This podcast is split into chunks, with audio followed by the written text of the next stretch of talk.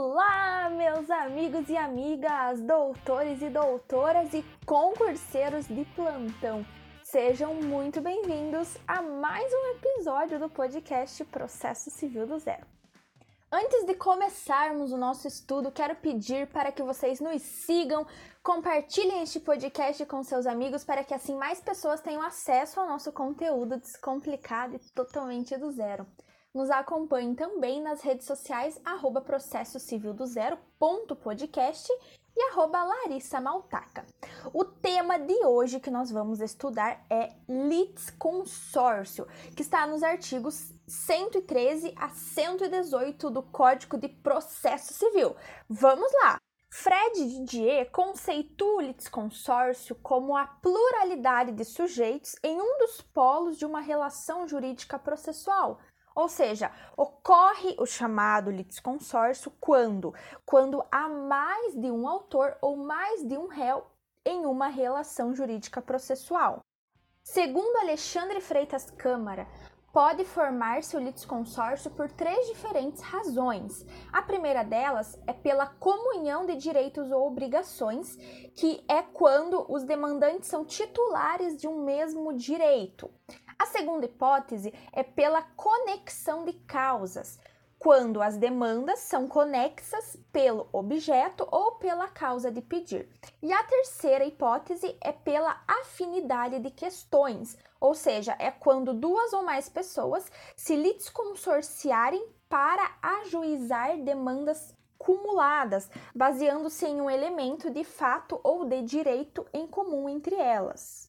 É importante também diferenciarmos a nomenclatura litisconsórcio, que como vimos, é quando se tem mais de uma pessoa física ou jurídica dentro do mesmo polo processual, da nomenclatura litisconsorte, que é o nome dado aos integrantes desses polos, ou seja, quando há vários agentes em um polo ativo ou passivo, eles são chamados de litisconsortes.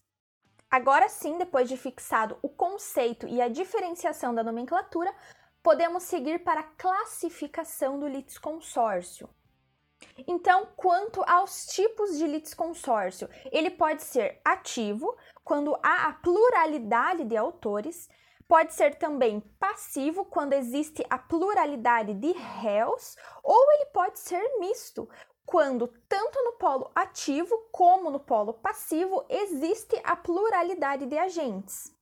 Quanto ao momento do, do litisconsórcio, ele pode ser na fase inicial, ocorre no início da formação do processo, ou na fase ulterior. Ele surge após a formação do processo. Então, essa é a diferenciação entre inicial e ulterior. A inicial, o litisconsórcio nasce junto ali na formação do processo, enquanto o ulterior, ele surge após a formação do processo.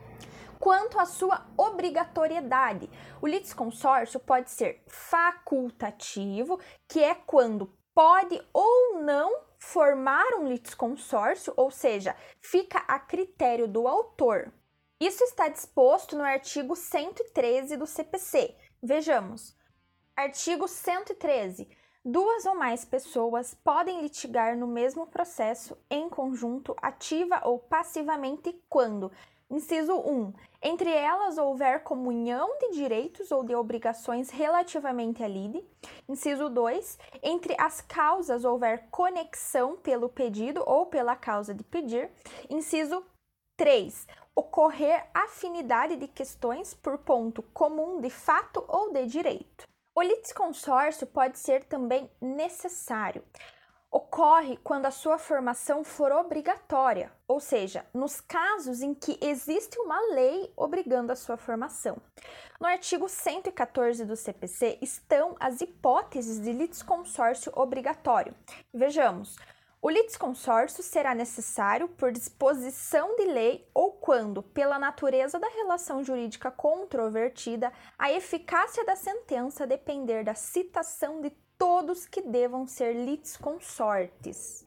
Quero dar uma atenção também ao parágrafo único do artigo 115 do CPC, que diz: Nos casos de litisconsórcio passivo necessário, o juiz determinará ao autor que requeira a citação de todos que devam ser litisconsortes, dentro do prazo que assinar, sob pena de extinção do processo.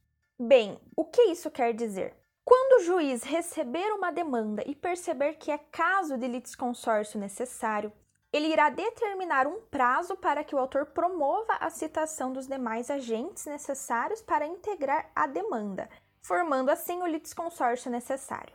Mas caso o autor não faça, o processo será extinto sem a análise do mérito. Bem, chegamos à nossa última classificação de litisconsórcio, que é quanto à sua uniformidade.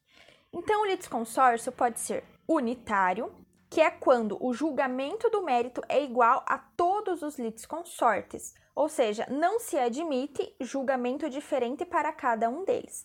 É o que diz o artigo 116 do CPC. Vejamos. O litisconsórcio será unitário quando, pela natureza da relação jurídica, o juiz tiver de decidir o mérito de modo uniforme para todos os litisconsortes.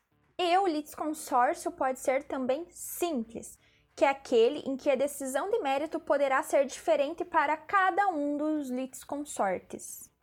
Gostou do tema? Compartilhe este podcast com seus amigos e nos acompanhe nas redes sociais, que lá tem várias novidades para vocês, tá bom? Bons estudos e até mais!